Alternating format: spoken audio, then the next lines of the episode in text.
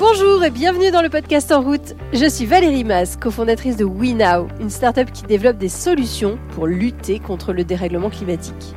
Parce que oui, chez WeNow, nous croyons fermement qu'il est encore possible de l'enrayer. À condition qu'on s'y mette tous maintenant.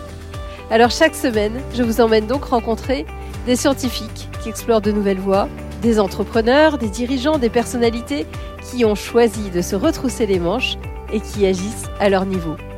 Mon but, en vous proposant ces rencontres, vous redonner confiance dans l'avenir et surtout envie, à votre tour, de prendre votre place dans la grande communauté des gens qui y agissent. Aujourd'hui, je reçois Ilona Boniwell, docteur en psychologie. Elle est spécialisée dans la branche psychologie positive. Pour elle, les démarches de bien-être personnel et de bien-être durable, qui incluent l'environnement, sont complètement liées. Alors avec Ilona, nous avons parlé justement du lien entre le bien-être et le développement durable, des leviers de la motivation, indispensables pour faire changer les comportements, et du lien entre le temps de travail hebdomadaire et l'impact sur le climat. Je lui ai également demandé s'il était nécessaire de faire peur pour faire passer les gens à l'action. Sa réponse va peut-être vous surprendre. Vous êtes prêt à changer votre vision du monde? Alors, en route Bonjour Ilona. Bonjour. Merci beaucoup d'avoir accepté de répondre à mon interview. Est-ce que tu peux te présenter? Je suis docteur en psychologie, professeur en fait en psychologie à University of East London à Londres. Et en même temps, je dirige un organisme qui s'appelle Positrans, qui est un organisme de formation de conseil. Tu travailles sur un, un domaine d'activité qui s'appelle la psychologie positive. Est-ce que tu peux expliquer ce que c'est? C'est une discipline scientifique qui est née depuis euh, à peu près l'année 2000, un petit peu, un petit peu avant, euh, 98, 18 plutôt. Et c'est une discipline qui était originée par quelqu'un qui s'appelle Martin Seligman pour regarder, pour explorer dans une façon scientifique qu'est-ce qui contribue à une vie qui est bien vécue. Donc, en fait, tous les facteurs, quelque part, qui nous permettent d'arriver un petit peu à plus d'épanouissement, par exemple. Donc, bien-être, bonheur, engagement, les motivations, les forces, les capacités, les ressources, euh, notre bonne utilisation du temps, la sagesse. Donc, tous ces types de questions sont explorés scientifiquement. Donc en fait, c'est une science. Est-ce que les scientifiques euh, savent dire qu'est-ce qui va faire changer quelqu'un, faire changer le comportement de quelqu'un Bien sûr, elle a énormément d'études sur la motivation, elle a beaucoup de théories très importantes, très intéressantes. Peut-être la théorie que je préfère, c'est la théorie des hautes déterminations, qui vraiment peuvent nous expliquer qu'est-ce qui nous motive vraiment. Et en fait, la motivation est liée à la satisfaction de besoins psychologiques humains, besoins primaires.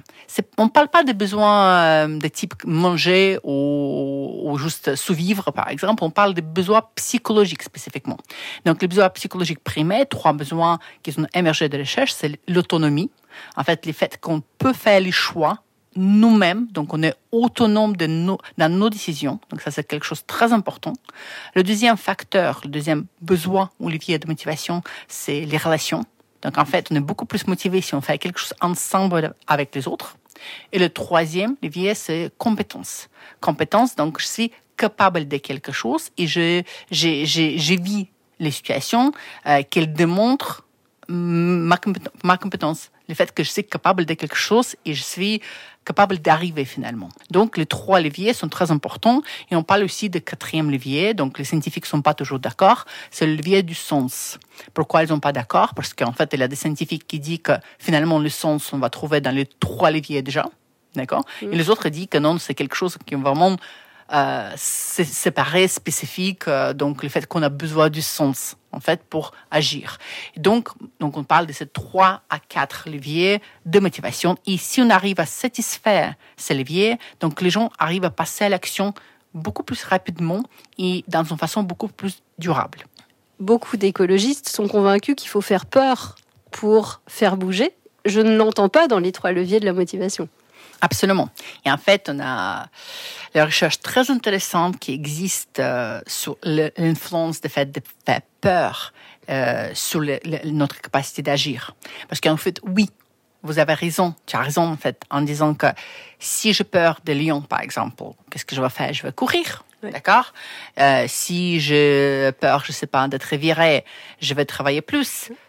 Sauf que, sauf que, euh, en fait, c'est une réaction qui est vraiment qui est efficace à court terme. Donc oui, je vais courir pour échapper.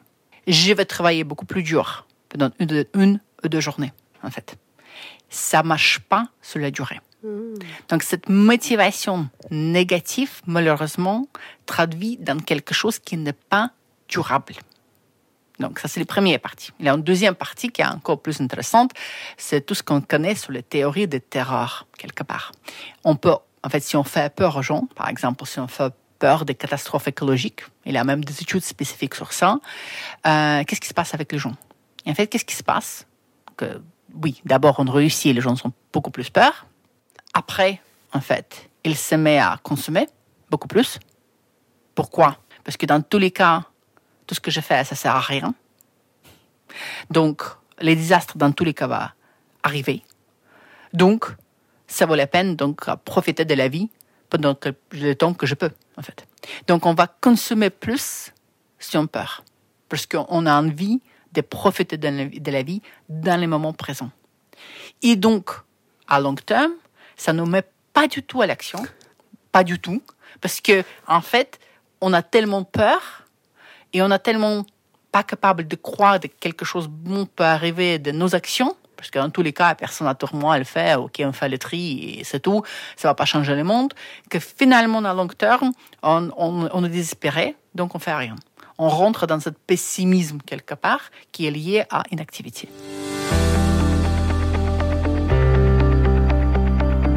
le message finalement que la psychologie positive, en tout cas la science euh, passe, c'est pas forcément de d'occulter euh, ce qui ne se passe pas, ce qui se passe pas bien, mais c'est plutôt d'aller augmenter euh, les solutions, augmenter ce qui se passe bien. La critique, ou en tout cas la critique peut-être française, je ne sais pas si c'est plus français euh, que, que autre, euh, autre culture, c'est bah, un monde de bisounours, c'est pas possible.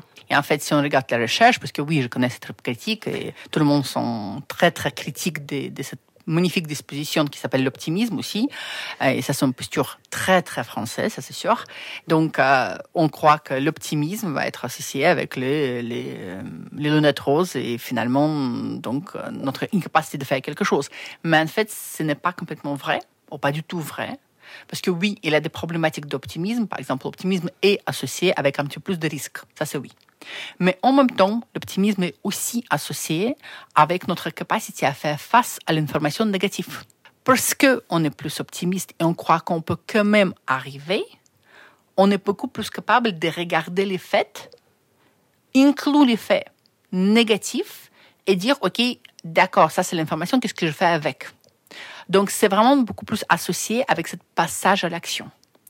Et pas du tout avec le fait d'être dans un monde de bisounours. Donc, donc en fait, l'optimisme, l'espoir, les émotions positives, le bonheur, mais aussi euh, enfin, vraiment cette compréhension de bonheur euh, sur les bases scientifiques aussi, parce que bonheur, c'est pas dans les apparences, par exemple.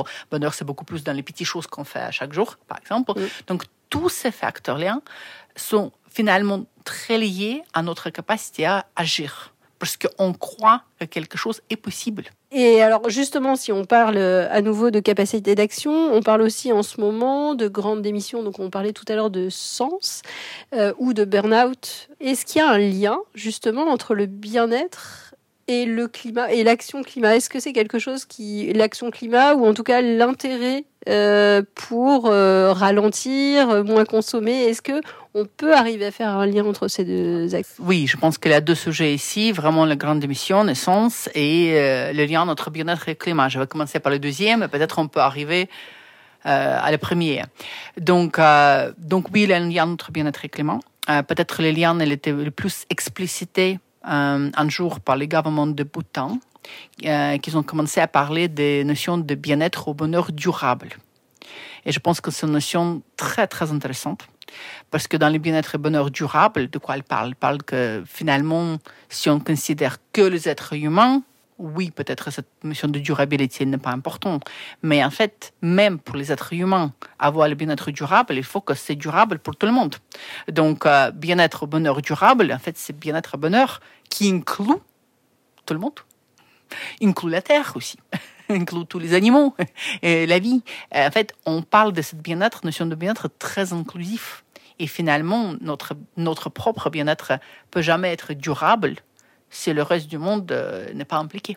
Donc, et ils ont fait beaucoup de travail autour de ça. Moi aussi, j'ai eu la chance à contribuer à ce travail un petit peu parce que je fais, euh, j'ai donné beaucoup de conseils au gouvernement de Bhoutan autour des policiers publics, de comment on peut finalement développer ce bien-être durable aussi.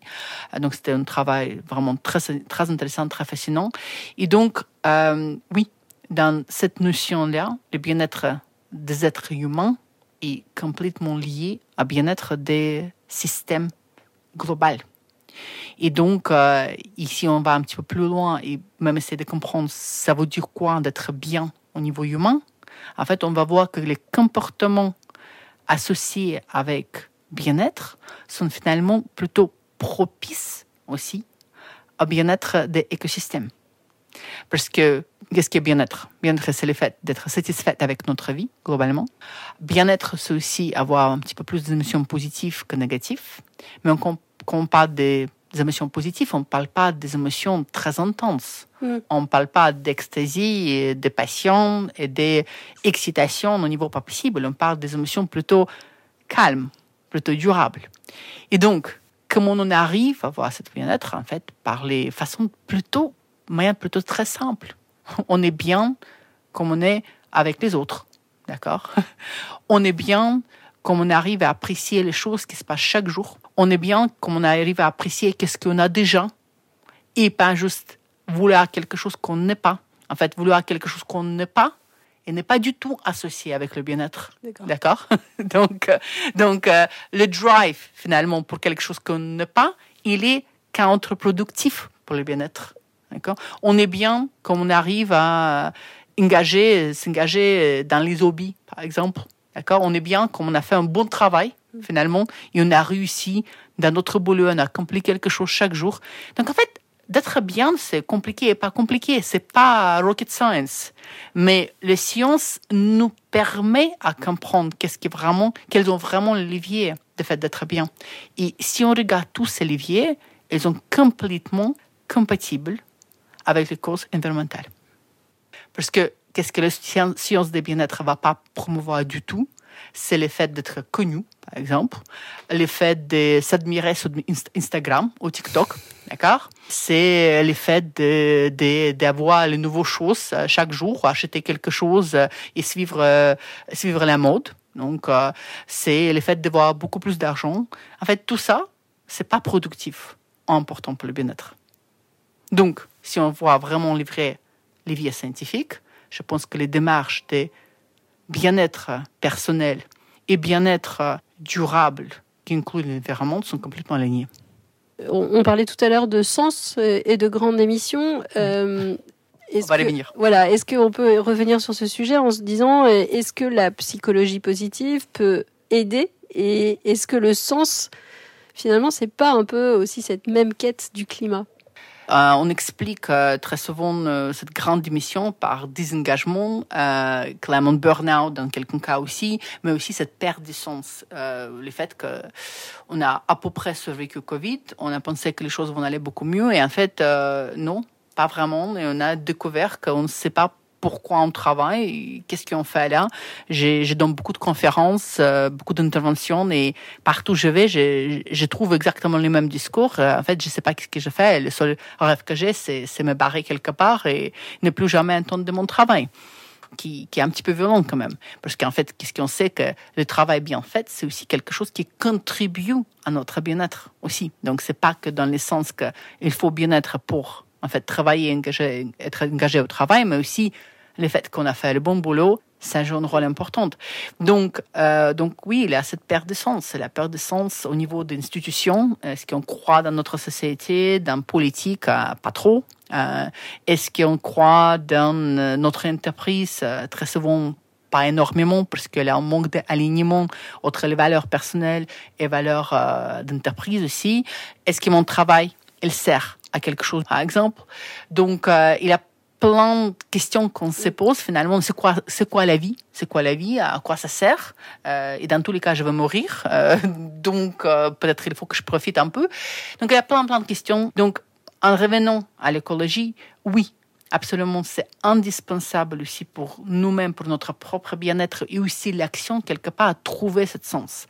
Et sens, trouver ce sens aux trois niveaux en fait finalement, le sens de la vie pourquoi je vis, à quoi ça sert ma propre vie, qu'est-ce qui est important pour moi, est-ce que j'ai fait quelque chose qui est important pour moi, parce qu'on va trouver aussi que très souvent les gens vont dire qu'écologique c'est quelque chose de très important, mais après, par contre, je fais rien. Donc, euh, c'est aussi à quel point j'arrive à vivre mes valeurs. Et j'ai beaucoup plus de respect pour moi si j'arrive à mettre en place ce dans quoi je crois. Donc, ça, c'est le sens niveau 1, on peut dire. Peut-être le niveau plus important, le sens de ma vie. Après, on peut parler aussi du sens du travail. À quoi ça sert? Qu'est-ce que je fais au boulot? D'accord? Est-ce que ça sert qu'à mon, euh, à mon manager, par exemple? Ou est-ce que ça sert à quelqu'un de réel, vrai, client, out there? Quelqu'un qui, qui Est-ce qu'il y a quelqu'un qui bénéficie de mon travail, de, mon, de cette production que j'ai fait Et donc, ça, c'est un autre type de question. Et là, on peut se questionner autour de notre métier, utilité de notre métier aussi. Évidemment, peut-être aussi, parfois, ce type de questionnement amène les gens à la reconversion aussi. Donc, et après, le troisième niveau, c'est vraiment euh, est-ce que l'entreprise dans laquelle je travaille, d'accord, est-ce que cette entreprise, elle est importante pour le monde, pour la planète aussi? Est-ce que cette entreprise, euh, est-ce que cette entreprise, elle arrive plutôt à contribuer, en fait, à l'enjeu écologique ou plutôt c'est un facteur, euh, on peut dire plutôt négatif dans cet enjeu. Et ici, pour moi, par exemple, les valeurs euh, écologiques sont très importantes et j'arrive à voir que mon entreprise finalement fait tout à contraire par rapport à mes valeurs. Est-ce que je veux rester dedans? Donc ça, c'est le troisième niveau, c'est vraiment mission d'entreprise, orientation d'entreprise et notre propre alignement entre nous et l'entreprise. Et donc, toutes ces questions du sens, il faut le mettre sur la table. Ça, c'est sûr. Il faut le explorer sans donner les réponses, parce que les réponses vont pas être pareilles pour tout le monde, dans tous les cas, mais accompagner, arriver à accompagner les gens dans ce type de réflexion. Parfois, ça peut faire peur, parce que les décisions peuvent être un petit peu radicales, donc, donc une grande mission par exemple, mais parfois, et je pense quand même très souvent, on peut déjà approcher ce comportement beaucoup plus aligné avec nos propres valeurs. En comprenant ses propres valeurs et... et en les mettant en action. Et alors comment on peut les mettre en action? Il y a beaucoup de gens qui ont envie ou qui aimeraient être alliés et qui se disent je ne suis pas en capacité. Est-ce qu'il y a des clés? Je pense que les clés, on va trouver avant tout dans les connaissances. Oui, dans les connaissances, qu'est-ce que je peux faire concrètement en plus de tri des plastiques, par exemple. Donc, concrètement, quelles sont les, actions possibles? Et je pense que c'est là beaucoup de monde qui sont pas toujours conscients de qu'est-ce qu'ils peuvent faire concrètement. Donc ça, c'est un. Déjà au niveau vraiment écologique, contribution, qu'est-ce qui est réel, qu'est-ce qui peut être fait? Donc. Je pense que deuxième euh, niveau, c'est vraiment aussi travail, un petit peu de travail sur soi-même. Et je, je veux toujours éviter quand même cette notion de développement personnel, parce que développement personnel, ça peut aller dans tous les, dans tous les sens, mais si je dois commencer par un levier plutôt psychologique, en psychologie, on parle de différence entre maximizer et satisfier en anglais. Donc, les gens qui maximisent tout et les gens qui arrivent à être satisfaits avec les choses qu'ils ont. Donc, cette différence est très importante. Donc, les maximizers, c'est les gens qui veulent le plus de tout possible et assurer, s'assurer à chaque fois qu'ils ont fait le meilleur choix possible parmi tous les choix. Et donc, euh, il faut, donc, pour trouver un téléphone, il faut le meilleur téléphone qui fait ça, ça, ça, ça, ça. On va comparer en permanence. Dans tous les cas, maintenant, les euh, Galaxy 20, 21, ne marchent plus parce que les 22, 23, 27, 28, je sais pas quoi, qui est sorti. Donc, les maximize vont toujours tellement optimiser leur productivité et toutes les positions qu'elles vont être toujours en train de regarder c'est quoi les prochaines étapes des technologies et en train d'aller acheter très souvent. Ils vont toujours euh, comparer absolument toutes les options. Euh, donc finalement, malheureusement, maximizing est associé aussi avec beaucoup plus de consommation et beaucoup plus de dissatisfaction. Satisfying, c'est un peu plus compliqué. C'est plutôt les questions, donc moi j'ai déjà ça, est-ce que c'est suffisant? Et même si cette fonctionnalité n'est pas disponible dans tout ce que j'ai déjà, est-ce que j'ai vraiment besoin de cette fonctionnalité? Et donc pour moi, cette capacité de satisfying, c'est quelque chose, c'est la première presque étape de travail un petit peu psychologique sur soi-même, c'est apprendre d'être OK avec moi, avec quelque chose qu'on a déjà, et peut-être même moins de tout ce qu'on a déjà. Et donc, si on clé psychologique donné, c'est pas évident. C'est pas mm. évident. C'est vraiment euh, le fait d'examiner où je peux être contente avec quelque chose que j'ai et qu'est-ce que je peux aussi même sacrifier pour aller un petit peu plus loin par rapport à ce que j'ai et qu'est-ce que je n'ai pas vraiment besoin pour être bien.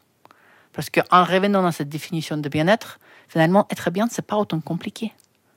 Je sais très bien avec euh, mes bouquins, en fait, sur mon petit canapé, avec un plaid, par exemple. Et j'ai même pas besoin autant de chauffage pour être bien dans ce moment-là. Mais euh, je peux être aussi bien en prenant les voitures, euh, je sais pas, en conduisant quelque part pour une heure, pour être dans un resto avec plein de personnes et plein d'écrans, parce qu'on a plus en plus de restos maintenant qui vont utiliser plein d'écrans pour commander. donc, ok, on peut aller beaucoup plus loin. Donc, où je suis vraiment bien. Et donc, pas tout, tout ce qui est attirant, en fait, finalement, va contribuer à notre bien-être. Mais ça, ça prend un petit peu de sagesse. Il y a beaucoup de mythes sur le bien-être et le bonheur. Et très souvent, le bonheur est toujours dans nos pensées associé avec quelque chose qu'on n'est pas encore. Et globalement, c'est faux. Euh, parce que si on se compare beaucoup avec les autres, normalement, on a encore toujours une marge de manœuvre. On a quelque chose qu'on n'a pas encore. On n'a pas ce type de voiture, on n'a pas ce type de maison, on n'a pas une troisième maison. Même si ma voisine, il a cette nouvelle sac qui est sortie, est-ce que moi j'ai vraiment besoin? Est-ce que je peux pas récupérer tous mes sacs que j'ai déjà dans les maisons, par exemple, et plutôt le le faire vivre une deuxième vie, par exemple. Donc oui, donc c'est cette question de satisfaction. Et si il est euh, il est aussi dépendant des comparaisons.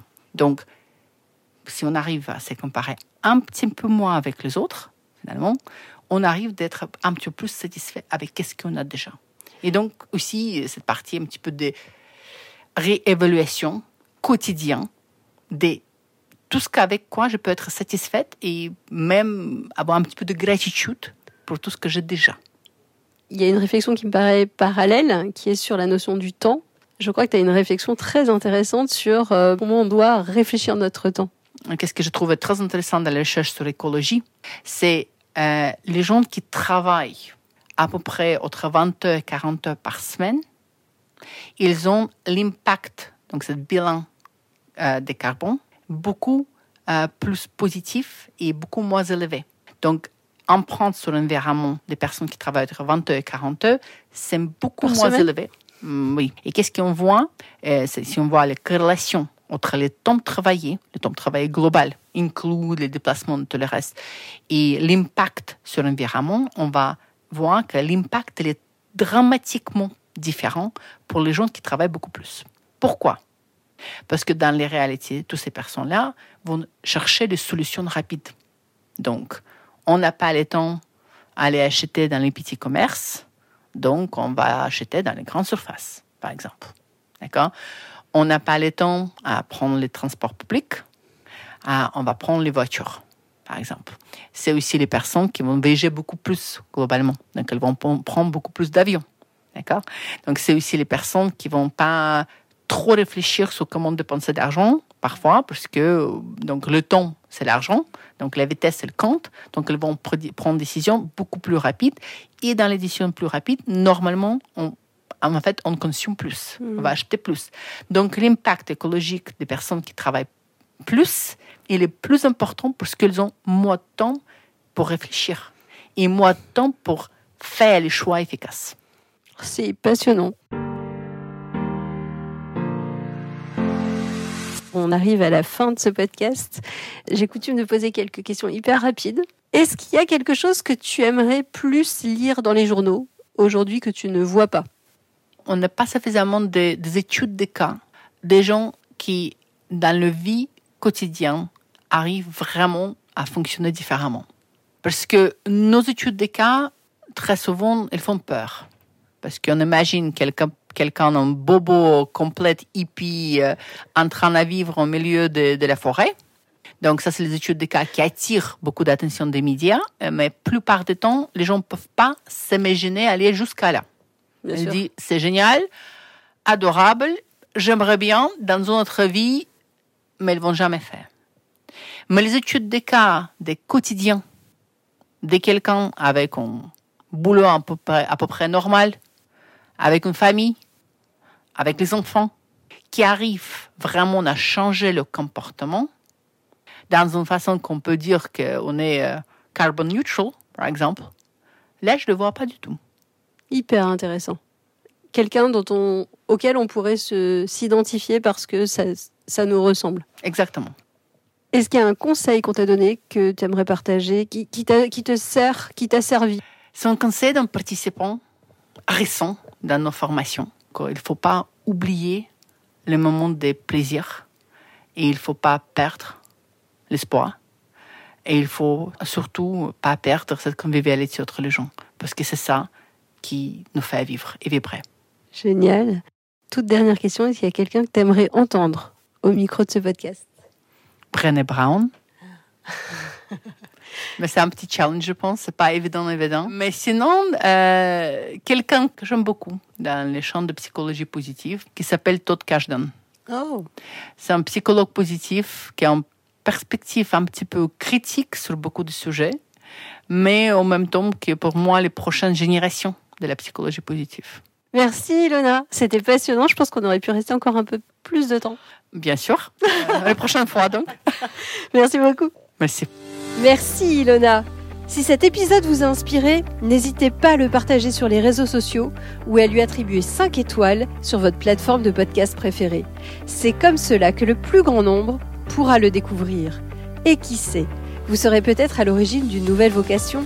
Vous pouvez également retrouver tous les autres épisodes sur notre site web www.wenow.com. Et la semaine prochaine, je recevrai Florent Marcoux, le directeur général de la fondation Surfrider Europe, une ONG qui vise à protéger les océans. À la semaine prochaine!